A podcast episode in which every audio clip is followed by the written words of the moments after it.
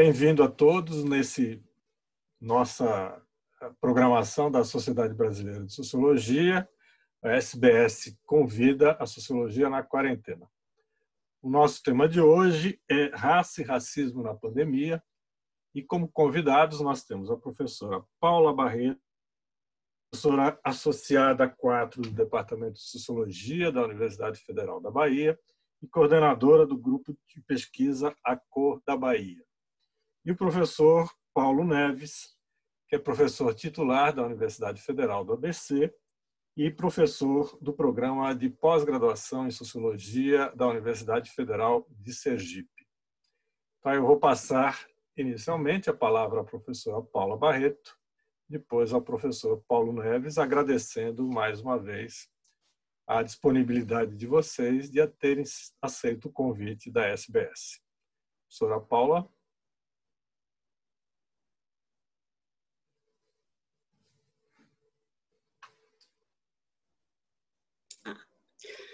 Bom, um prazer compartilhar com vocês essa conversa sobre raça, racismo e pandemia. Agradecer, Jacob, o convite da SBS e ao apoio da Lorena e equipe, e também saudar o colega Paulo Neves, que está aqui também nessa conversa com a gente hoje.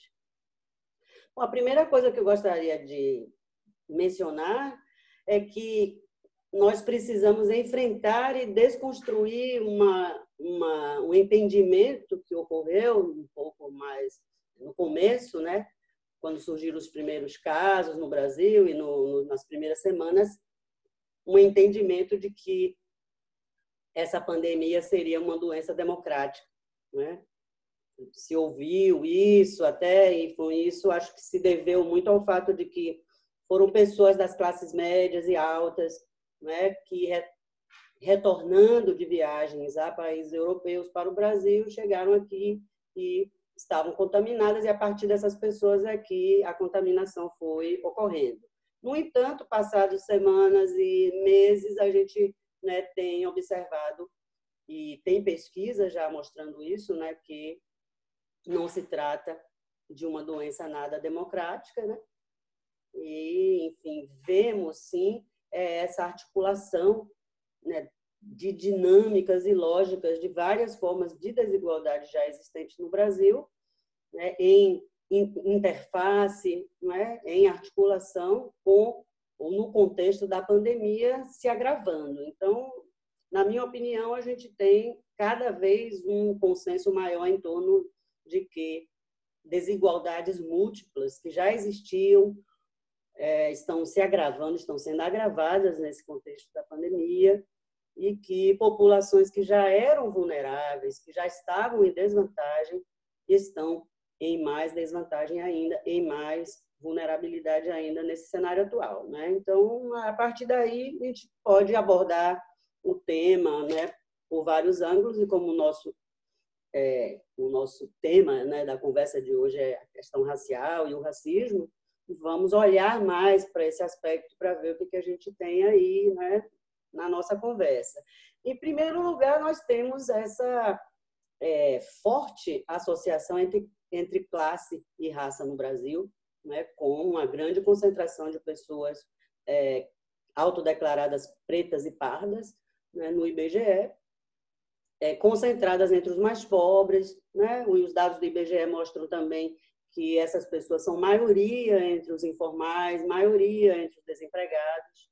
Então, num momento, por exemplo, em que várias atividades econômicas foram suspensas, principalmente essa população majoritariamente negra, e aí se inclui pessoas pretas, pardas, mestiças de todos os tipos, né, que estão concentradas nesses bairros populares, favelas, comunidades, é, tem enfrentado mais dificuldades financeiras, né, tem sido mais difícil para essas pessoas é, se manterem em casa, têm sido mais expostas por ter que sair para buscar ajuda, apoio, né? a gente tem e também né, temos já essas notícias né, sobre é, é, a maior dificuldade, os mais, é, é, enfim, as maiores barreiras que essas pessoas também enfrentam quando tentam procurar serviços de saúde, né?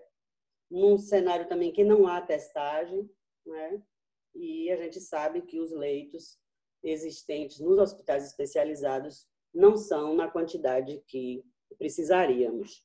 Então, você já tem aí um segmento né, que já era vulnerável em situação pior. Né?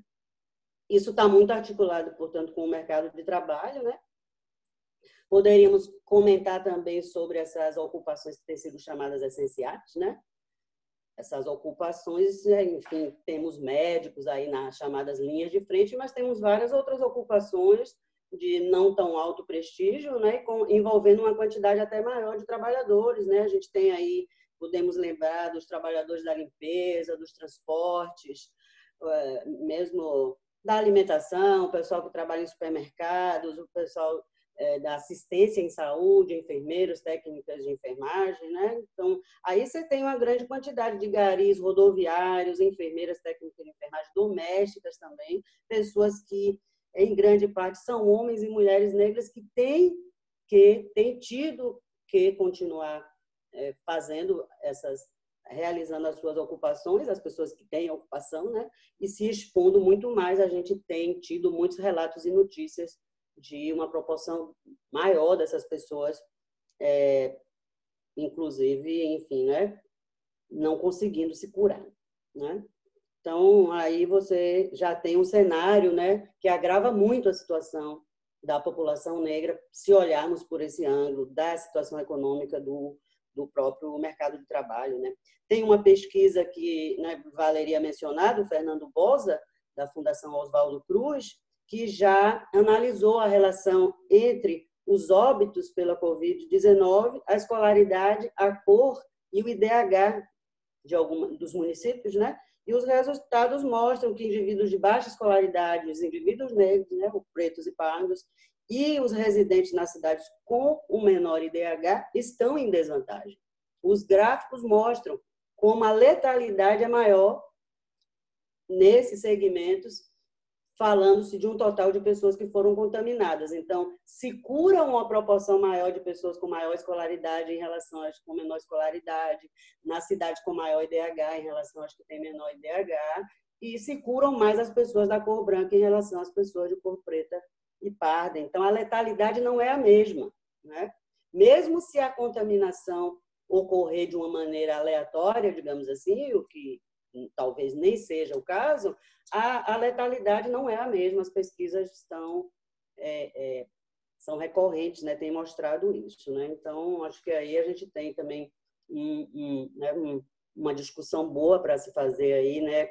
Através das pesquisas dependemos de dados né, confiáveis, disponíveis para continuar fazendo essas pesquisas e ir adiante nessa discussão, porque há muita subnotificação e há muita manipulação dos dados, não há informação em muitos casos da cor né, das pessoas, seja né, que faleceram, seja apenas contaminadas, então tudo isso a gente precisaria, assim, tudo que nós dissermos, é, enfim, né, temos que considerar essa fragilidade, essa a, a consistência pequena desses dados disponíveis, mas mesmo assim já é possível é, verificar esses vieses, né? Um outro aspecto, isso a gente poderia mencionar também outros segmentos vulneráveis, né, mais vulneráveis, como os povos indígenas, né, os quilombolas, as comunidades rurais estão tendo suas terras invadidas, lideranças estão, estão, estão sendo assassinadas e também está ocorrendo um aumento da contaminação e das mortes nessas comunidades.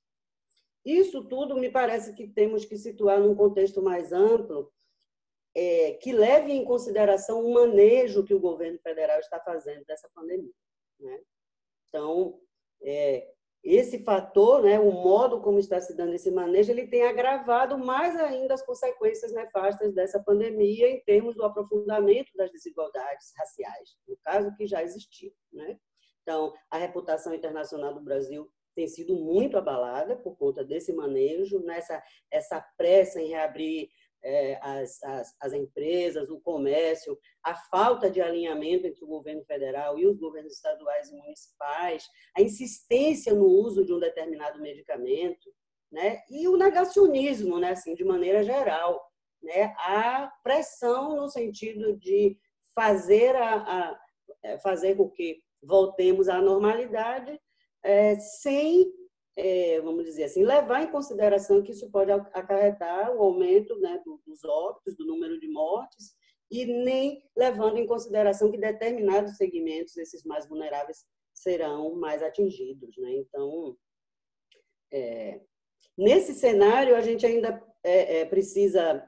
É, um outro aspecto que eu gostaria de mencionar é essa articulação entre o negacionismo do governo federal e a necropolítica, né? Que tem sido praticada em vários estados brasileiros que mantiveram incursões policiais violentas nesses mesmos bairros populares, provocando ainda um, um aumento ainda maior do número de mortes. Então, nesse, considerando esse aspecto, se vê nitidamente essa articulação entre o negacionismo e a necropolítica, que é um conceito é, cunhado, desenvolvido pelo filósofo camaronês Achille Mbembe. E, segundo ele, a pandemia democratizou o poder de matar. Né?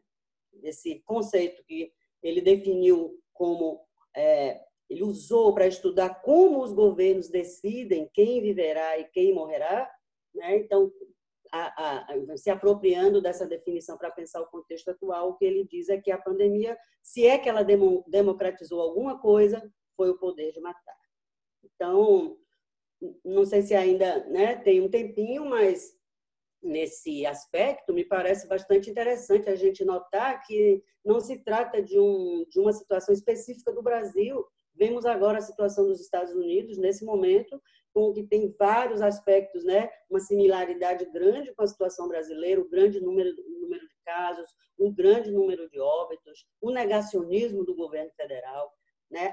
Aliado à necropolítica, temos assistido, né? Nas, nos últimos dias esses conflitos, né? E a grande comoção nos Estados Unidos e também em outros países diante do assassinato né, do é, de um homem negro, o George Floyd, né, por, por, um policial branco, um episódio que foi gravado em vídeo e assistido né, amplamente através das redes sociais, causando essa grande comoção e repercutindo, inclusive, no Brasil, onde já existem as campanhas, é, é, vamos dizer assim, nas redes sociais, que mostram as duas faces, a do George Floyd e a do João Pedro, que destaca que é, o que está acontecendo nos Estados Unidos também está acontecendo no Brasil, e lá já, já havia essa discussão antes desse último episódio, já havia, existem dados, né, e já havia essa discussão franca na, nos meios de comunicação sobre a maior letalidade entre os é, negros, entre os afro-americanos e também entre os latinos, que também estão sobreconcentrados nessas, em algumas dessas ocupações essenciais de menor prestígio, né? e que, no caso lá que não tem um sistema único de saúde, a situação se agrava mais ainda, porque muitas dessas pessoas não têm plano de saúde privado. Então, é um debate que me parece que é internacional, né? é global, em outros contextos a situação né, não, é, não deve ser tão diferente, enfim, mas se trata dessa conexão nefasta entre é, é, entre, vamos dizer assim, uma, uma política mal conduzida em relação à pandemia por parte de, de lideranças nacionais, associada a, a, a, outras políticas locais, regionais, que estamos aqui definindo como necropolítica, ainda num, ocorrendo num contexto com, já marcado por profundas desigualdades. A situação é muito grave na Índia também, e poderíamos citar aqui mais exemplos à medida que o tempo passar e a gente consolidar melhor essas, esses dados, teremos mais detalhes pra, sobre isso. Né? Ok, Paula. Obrigado, então. Então, vamos passar a palavra para o professor Paulo Neves. Bom, antes de mais nada, eu queria agradecer o convite que me foi feito pela, pela diretoria da, da SBS, né, na figura do Jacó, da Lorena, da Mariana, que são grandes amigos e amigos queridos, e obrigado pela confiança e estar tá, tá me chamando para falar sobre isso aqui. É, eu, eu, eu, eu acho que a gente está vivendo um momento que é um momento é, que certamente é um dos grandes desafios da nossa geração. É, é, uma série de autores, né, de intelectuais, tem se debruçado sobre a questão da pandemia, e eu não concordo com alguns autores que veem na pandemia é, um momento em que, é, após a, a vida após a pandemia, vai ser totalmente diferente daquilo que era a nossa vida anterior. A gente tem, tem vários autores, acho que o, o autor mais de, de, é, debatido sobre essa questão, que é o Byung-Chul Han, que é um filósofo é, alemão, coreano, né? vive na, na, Alemanha, de origem coreana, tem um, o Agamben, George Agamben e outros autores, têm ido nessa direção. O que me parece interessante a gente pensar é que, o, assim, a Paula já, já mencionou isso, a pandemia ela está radicalizando alguns elementos é, da nossa sociedade, isso não só nossa sociedade, mas a nível global. É, e certamente é, a questão da desigualdade racial e do racismo é um desses elementos. É, alguns dados é, muito importantes é, que a Paula já citou vêm mostrar o quanto as desigualdades de cunho socio-racial no Brasil têm tido uma, um impacto muito maior com relação à população afrodescendente. então, não vou citar os dados aqui que, que Paula já citou, mas no que diz respeito ao número de mortes, ao impacto do vírus é, frente às populações de baixa renda no Brasil é, é alarmante. Eu acho que isso, é, apesar do, do, governo, do negacionismo do governo, mas quando a gente lê os, os documentos é, de agências internacionais quando a gente fala com pesquisadores internacionais, todos estão muito preocupados com o Brasil por conta desse impacto, que a gente sabe que o nosso sistema de saúde, apesar de ser universal, tem uma capacidade limitada de atendimento a essa população. Então, é algo é, é realmente alarmante. Né? A, gente, a gente pode até falar que, no caso brasileiro, é, aqui no Brasil até vírus tem cor. É, eu acho que, é, claro, o vírus não tem cor, mas é, ele atinge basicamente, ou ele atinge de forma muito mais forte populações é, não brancas, por razões socioeconômicas as mais diversas. eu estava lendo recentemente o número de UTIs no sistema público é, é, é corresponde a 40% do número de UTIs em todo o país. É, os outros 60% estão na rede privada, sendo que mais de 70% da população é, tem apenas acesso ao sistema de saúde público. Então, já aí já mostra uma das razões pelas quais o, a pandemia é, gera um, um, impacto maior com relação à população afrodescendente.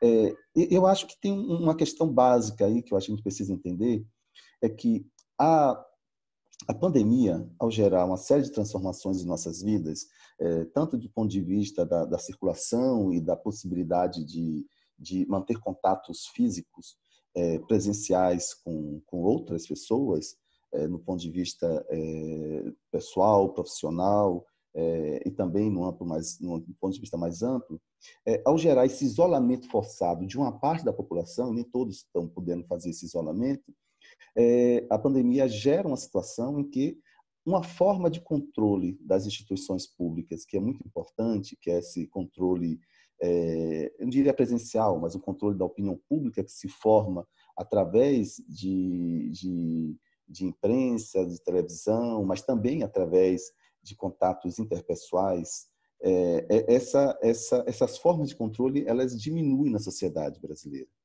É, isso, claro, que isso tem gerado também um, um, outro fenômeno que é do desenvolvimento de, de redes na, na em termos é, em termos dos meios de comunicação, dos novos meios de comunicação, sobretudo da internet, mas é, me parece que um dos problemas que nós temos hoje na, na sociedade brasileira, dada a crise que nós vivemos, dados os problemas que nós temos historicamente, é o fato de que as formas de controle sobre as instituições públicas têm diminuído durante a pandemia.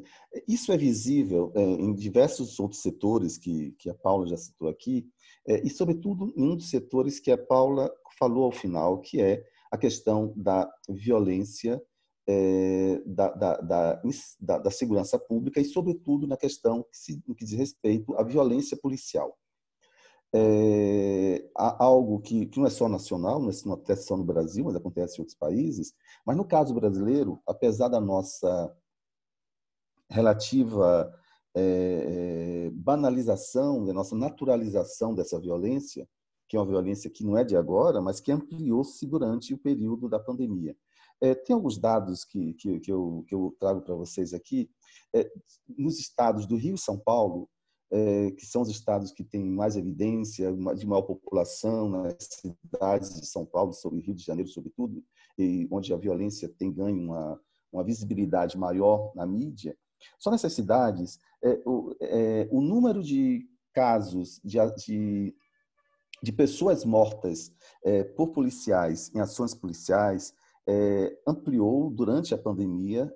No Rio de Janeiro foi mais 44%, e no caso da cidade de São Paulo foi 18%, quase 20%.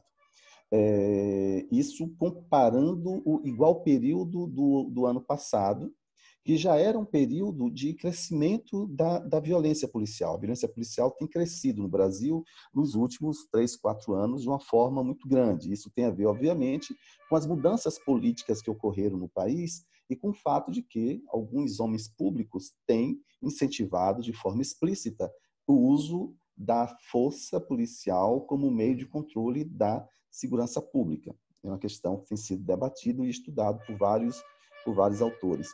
Ora, como é que isso impacta naquilo que nós estamos discutindo aqui, que são as questões raciais? Impacta na medida em que grande parte das pessoas que são vítimas dessa ação policial são pessoas é, afrodescendentes, pessoas que são, são negros.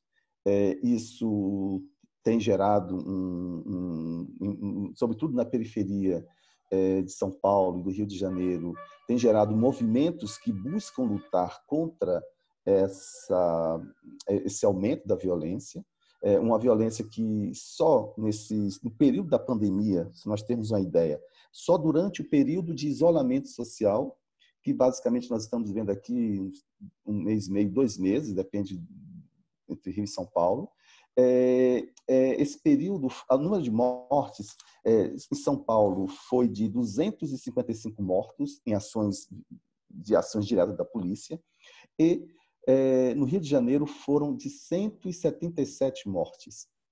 É, se a gente analisa esses, esses dados, é, esses dados estão, como eu já falei, eles são maiores do que os dados do ano passado.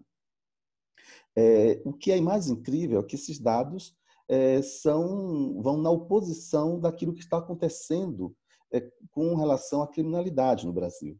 O número de, de, de assaltos, o número de de, é, de, de, de, roubos e de ações de violência, mesmo de homicídios, tem diminuído nesses últimos períodos, nesses dois estados, é, ao mesmo tempo em que a ação policial aumenta.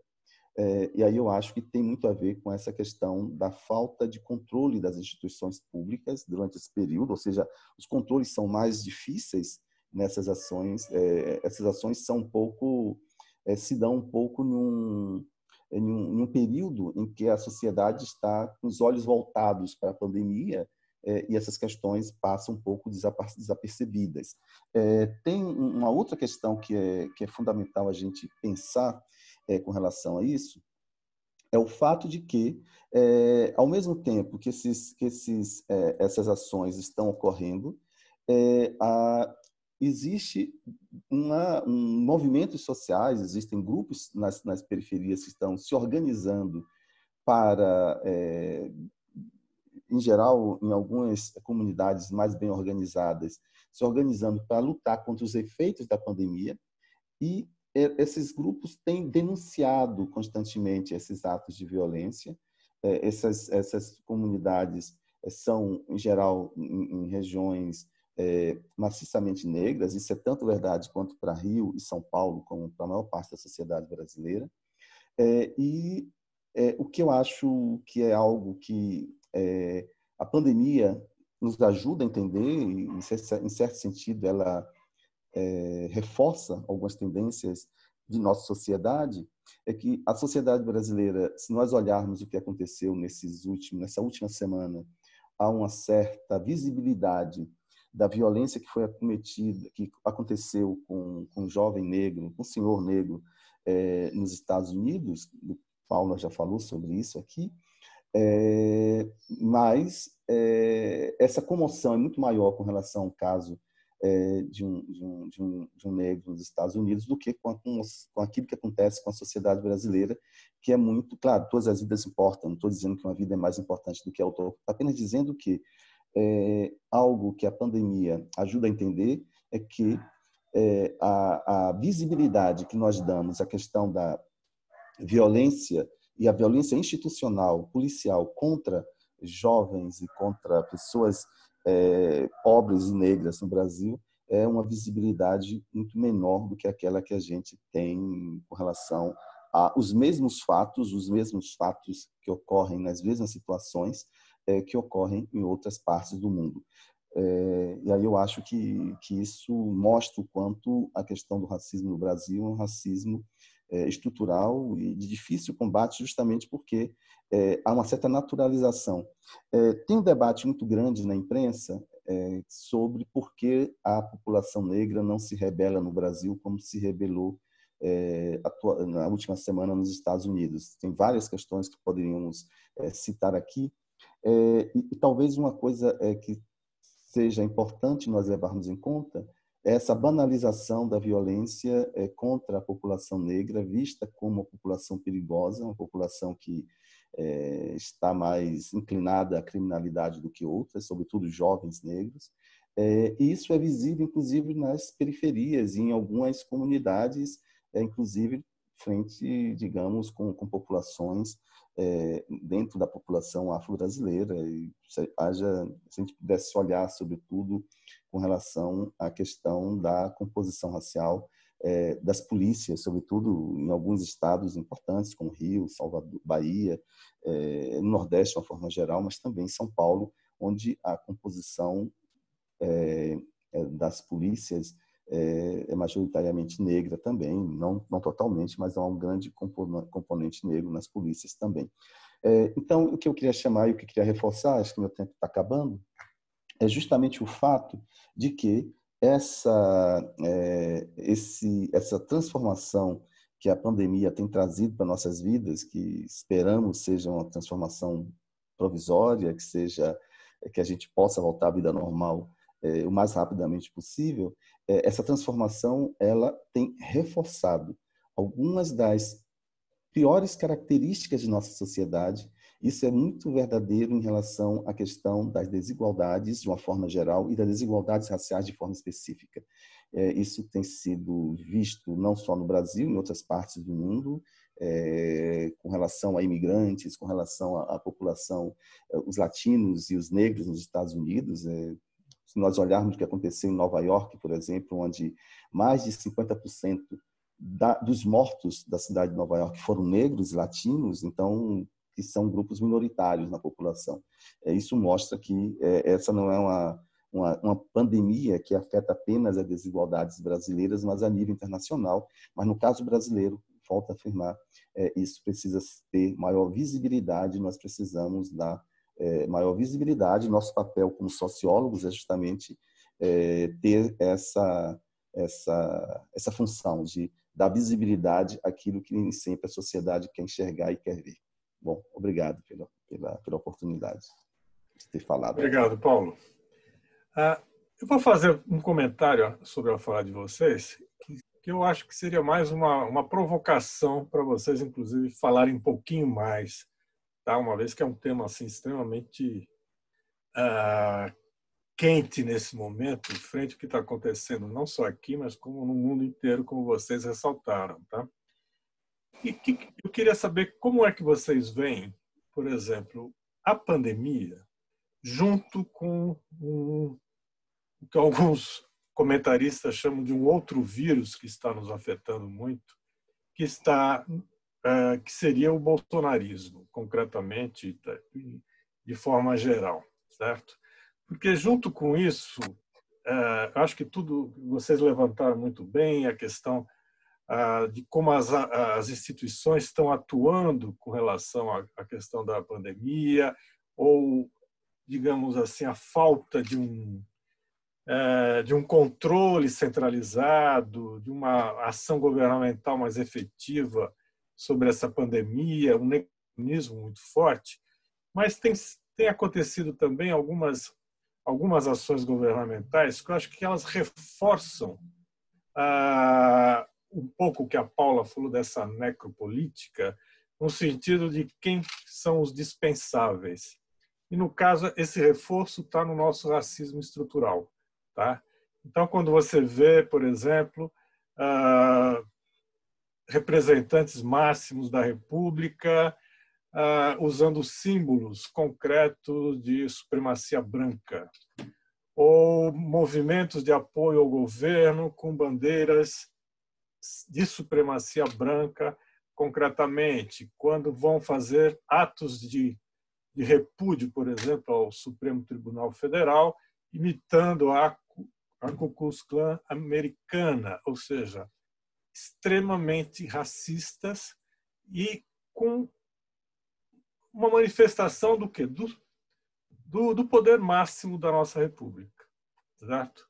Então na realidade o que fica que fica muito claro é que você tem uma política deliberada. Eu acho que vocês levantaram bem é que esse nosso racismo estrutural ele está sendo reforçado.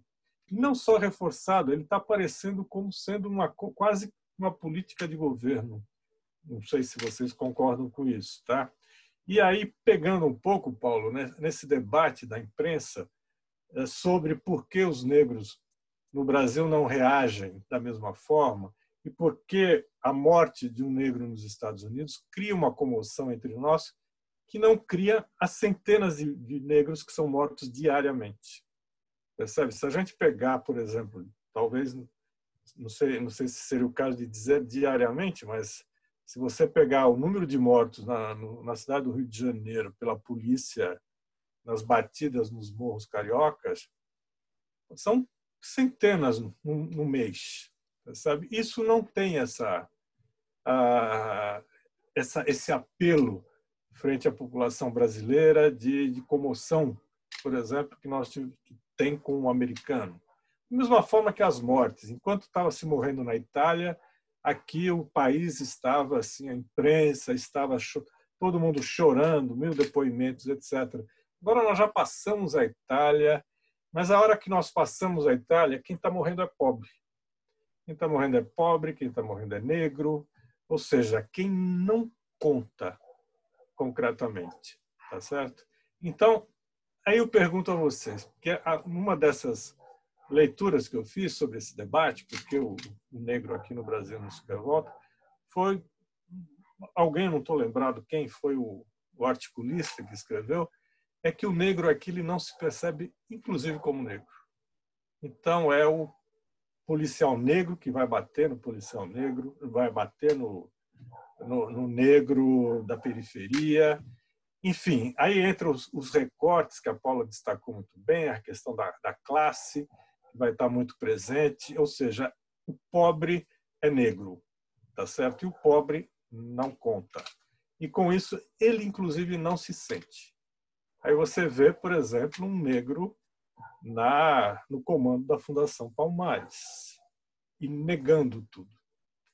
Mas isso, tá, eu, quem tem que falar são vocês, não, não sou eu, tá? Vocês que estudam concretamente o tema. Mas eu gostaria que vocês uh, pegasse um pouquinho mais essa, essa, esse mote para a gente discutir a nossa questão.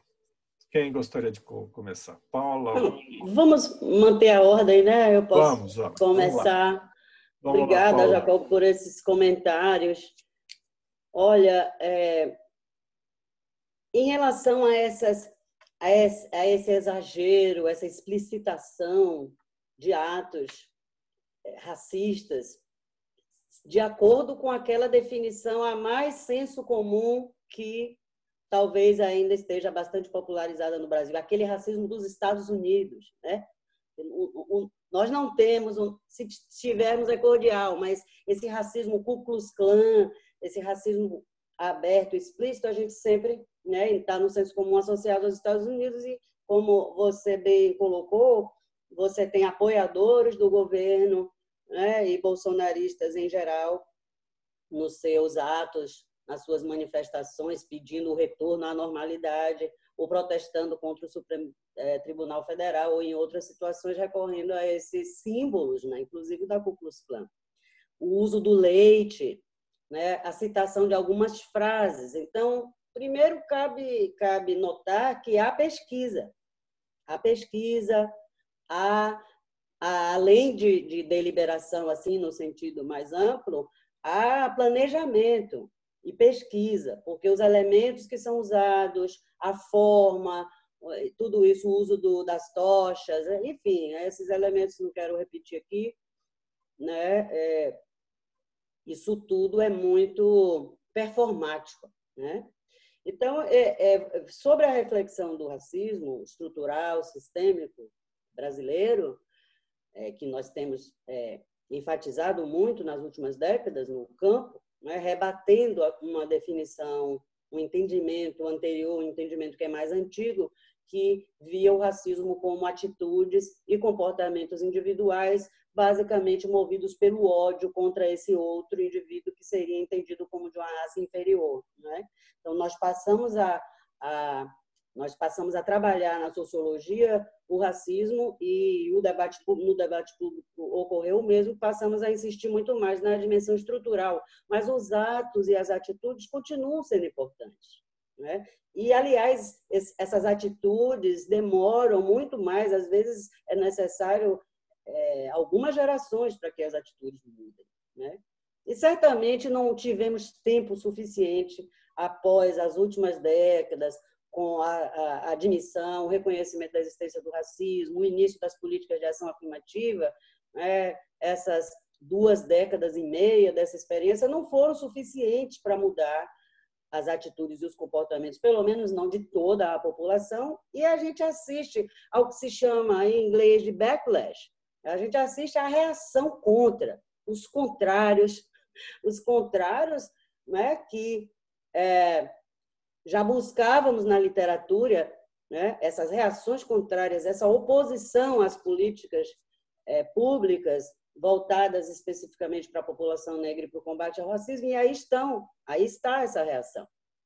E o que me parece digno de nota é justamente que, ao, ao performar o racismo dessa maneira, nós retomamos o que chamamos na literatura do campo de velho racismo. Né? O racismo old school, né? esse que havia sido superado, deslocado e substituído por formas cordiais, formas indiretas, o cultural, etc., simbólico, né? E nós nunca, eu não, nunca entendi dessa maneira, né? Etapas se sucedendo, nós sabemos que circulam essas definições e essas teorias todas aí, até mesmo em termos das políticas, não há uma coesão tão grande. Então, essas performances bolsonaristas são do racismo de ódio, do racismo como ódio, né? e são aquilo consistem naquilo que nós chamávamos de velho racismo. Então, o velho racismo está de volta. Né? Para quem não sabia, né, ele agora vai compartilhar a cena com as outras formas, sutis, cordiais, simbólicas, etc., que nós temos estudado, inclusive o racismo sem raça. Né? Então, nós estamos passando para essa para esse outro momento. É um momento de é, que socialmente é uma reação de segmentos que se viram perdendo vantagens e que agora lutam para reaver essas vantagens e o fazem como performando esse racismo de ódio, esse velho racismo. É uma boa lição para nós né, do campo, é realmente reafirmar e entender mais uma vez que o racismo ele vai se transformando, é um fenômeno multidimensional e que não temos etapas que se sucedem dessa maneira, sim, essa disputa entre narrativas e o velho pode retornar, né? E dividir espaço com o que era novo, enfim, né? essa coisa está bastante embaralhada aí. É, sobre as reações, é falar do antirracismo. Né? Há a, a ação antirracista e mesmo as teorias antirracistas estão sendo convidadas a se repensar e a rever também tudo diante desse cenário atual. Né? É, é, temos aí por trás, digamos assim, de uma, uma mobilização frágil da sociedade civil, algo que é um do, do, da cultura brasileira no momento, que, é, que já chamamos aqui de banalização ou naturalização da morte, especialmente de alguns segmentos. Você vê que nem a quantidade enorme de mortes por Covid-19 sensibiliza as pessoas, né? Convence as pessoas de que não pode ir para a rua, né? Não, nada disso. Então, é, é, a aceitação ou uma reação não tão vigorosa diante da, da violência policial ou mesmo diante da, da quantidade de óbitos por Covid-19 tem a ver com essa naturalização. E nós, para, é, é, vamos dizer assim, é, resolver, enfrentar essa situação, nós temos que discutir isso, né? dar mais visibilidade a isso. Não aceitar que temos é, pessoas de menor valor, que são consideradas menos humanas e que, portanto, são descartáveis, mas é diante disso que nós estamos nesse momento. E o cenário é tal que deu mais visibilidade a tudo isso, porque tivemos formas diferentes, ataques diferentes à vida humana ocorrendo ao mesmo tempo. Né? A pandemia vindo a se somar a essas outras formas que já estavam aí circulando na sociedade. Então, acho que o movimento antirracista é, está se repensando, né, com toda a dificuldade para fazer mobilizações de rua, as redes sociais têm sido muito importantes, tem tido uma resposta rápida nas redes sociais, mas para além das redes sociais, a gente está vendo uma ansiedade e uma urgência cada vez maior das pessoas, inclusive enfrentando o risco de se contaminar para até mesmo ir para as ruas para protestar. Né? Acho que esse é o cenário atual. Ok, Paula. Obrigado. Paulo? É, obrigado pelas questões, é, Jacó. Eu acho que você tem toda a razão. Acho que a gente está... É, essa questão, a questão racial no Brasil, não é à toa que tradicionalmente essa é uma questão que, que funda as ciências sociais no Brasil, porque é o nosso dilema, né? É o nosso eterno dilema, o nosso decifra-te ou te devoro. Então, a gente está ainda é, ainda vivendo as consequências desse processo traumático que foi a escravização de milhões de pessoas na sociedade brasileira. E concordo com você plenamente. Esse é um governo racista. Já era racista é, antes da pandemia, desde a campanha eleitoral do atual presidente, já havia declarações extremamente racistas, não só declarações contra as ações afirmativas, etc., mas declarações pejorativas com relação a quilombolas, a indígenas, não só contra negros, mas também contra indígenas. E os indígenas estão sofrendo algo, digamos, um, processo tão violento quanto a população negra na periferia. O que está acontecendo nas, nas reservas indígenas, é, o número de assassinatos de lideranças, o número de, de invasões das reservas indígenas é, digamos, semelhante ao que está acontecendo nas periferias brasileiras é, com relação à, à ordem para matar, o que acontece no Rio. O atual governador do Rio, que é muito próximo ideologicamente do atual presidente, é algo que a gente, é, daqui a 50 anos, quando os nossos netos estiverem lendo os livros de histórias, vão pensar: bom, que tipo de sociedade era essa que que deixava isso acontecer. Como é possível a gente deixar que isso aconteça?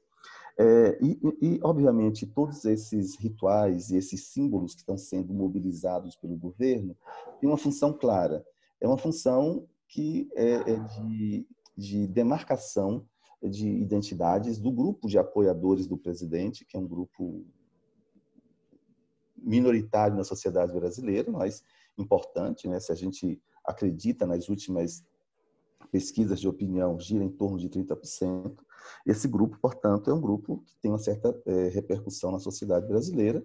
É, e não à toa, se a gente olha o perfil é, desses eleitores, eram pessoas majoritariamente é, brancas, pessoas de alto, de um nível de renda mais elevado, etc. Eu sei que isso está se modificando, mas é, era esse o perfil daqueles que apoiavam e que votavam, que votaram no, no atual presidente.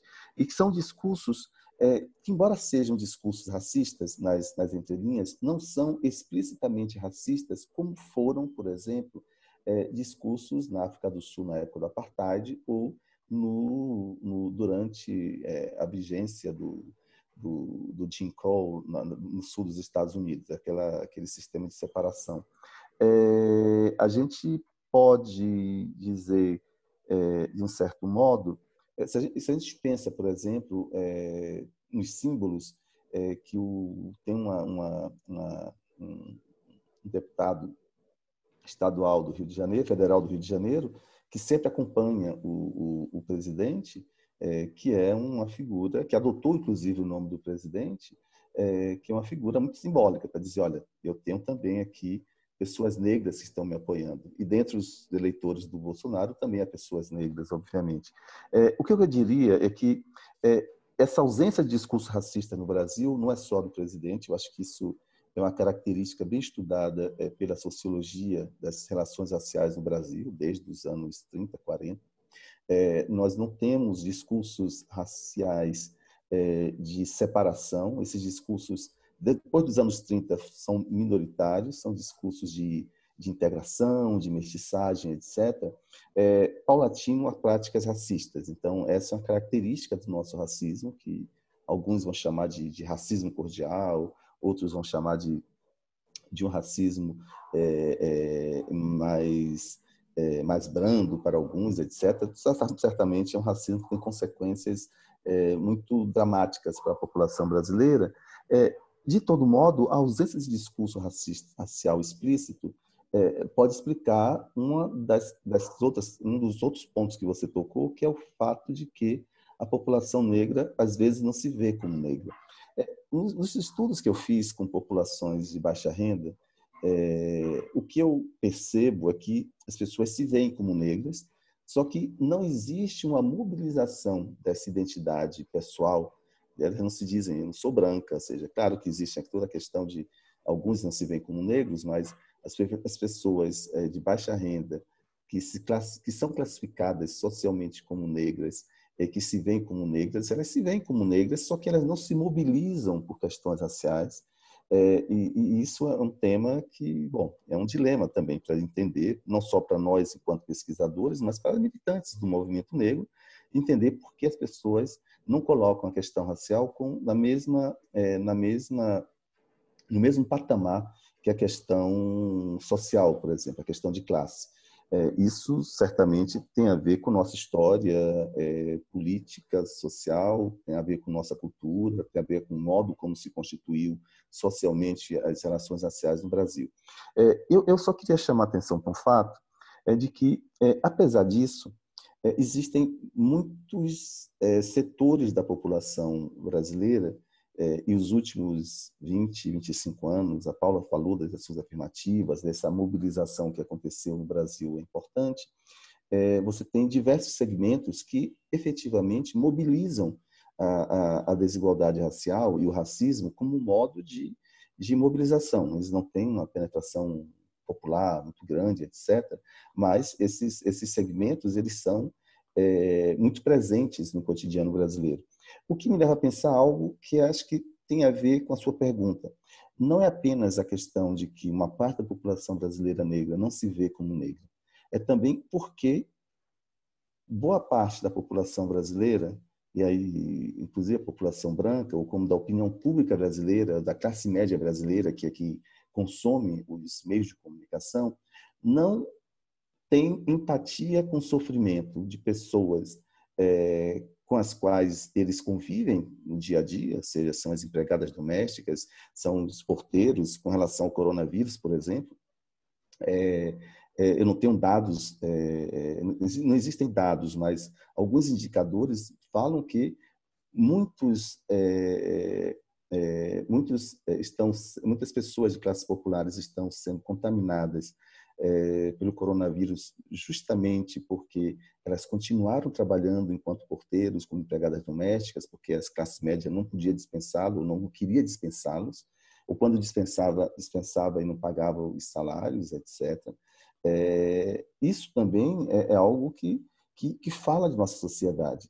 Eu volto àquilo que eu falei inicialmente. O coronavírus está digamos, mostrando de uma forma mais evidente aquilo que é as nossas que são as nossas características eh, enquanto sociedade.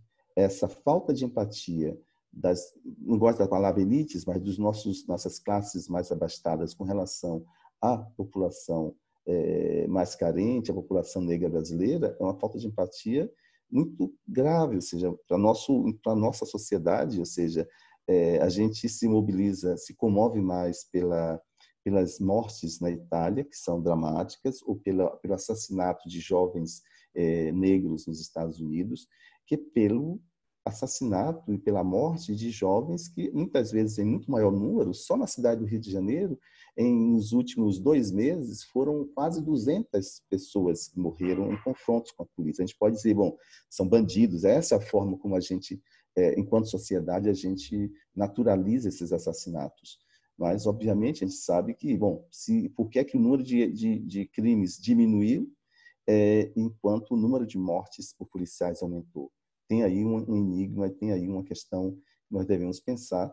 E eu diria, eu acho que esse é um, é um dilema para é, a população afrodescendente, para a população negra, enquanto mobilização para obrigar e dar visibilidade, obrigar o Estado a responder e dar visibilidade a essas questões, mas é também uma questão que toca a sociedade brasileira como todo, inclusive os brancos. Eu acho que a gente tem que se colocar nesse, nesse, nesse sentido, que a classe média branca tem é, em geral, visto essas questões como questões menores. É, uma, é um mal menor, perdão, para manter a segurança pública e para manter a paz social na, na, na sociedade. Então, eu acho enquanto nós não sairmos dessa, dessa antinomia e dessa, desse modo de visualização da questão social e da questão racial no Brasil, a gente vai sofrer é, as consequências dessas desigualdades que, por um lado, afeta é, a, os jovens é, negros que estão sendo assassinados nas periferias, mas afeta também a vida da classe média branca, que obviamente isso tem um impacto em termos de aumento de segurança, de, um, de, uma, de uma separação social que evita algum grau de solidariedade ou de empatia social, tanto dos, dos da classe média com relação à população é, negra e mais carente, como também vice-versa. Acho que isso é um, um dos grandes, uma das grandes chaves para nós é, começarmos a compreender a questão da violência é, no modo mais amplo e da violência com relação a, aos jovens negros de forma específica. Obrigado, professor Paulo.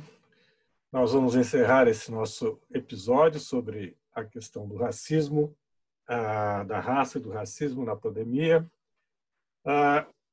Agradecendo a presença da professora Paula Barreto e do professor Paulo Neves, que contribuíram ou deram para nós assim conjunto de argumentos, conjunto de dados para que a gente possa discutir concretamente os dilemas da sociedade brasileira e mostrando como a sociologia ela é importante para nós conhecermos a sociedade brasileira.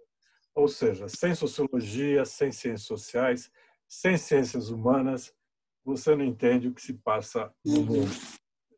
Aquela velha história, toda ciência é humana, tá certo? E a está aqui para exatamente propiciar a compreensão uh, da sociedade que nós vivemos, todos os seus aspectos positivos, negativos, os dilemas, enfim, o que nós estamos passando. Não dá para falar de pandemia, como ficou evidente, sem falar de desigualdade social, sem falar de desigualdade racial, sem entender concretamente como que se dá a dominação, a dominação de classe nesse país que mistura raça, gênero, enfim, toda, todas as interseccionalidades presentes nas sociais.